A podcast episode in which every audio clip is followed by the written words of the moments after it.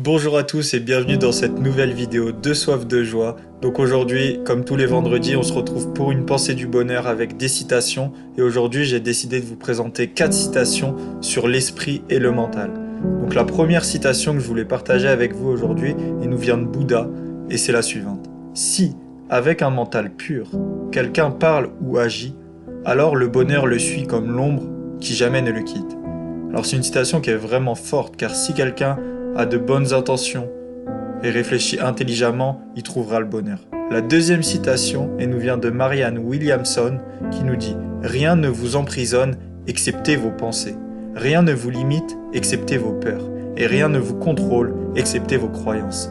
Alors cette phrase est très intéressante vu que en ce moment on parle de la peur sur la chaîne YouTube de Soif de Joie. Et sa citation nous dit bien que c'est nous-mêmes qui nous enfermons dans notre propre prison et que si on est assez fort mentalement et que notre esprit est assez ouvert, on peut sortir de cette prison qu'on s'est créée nous-mêmes.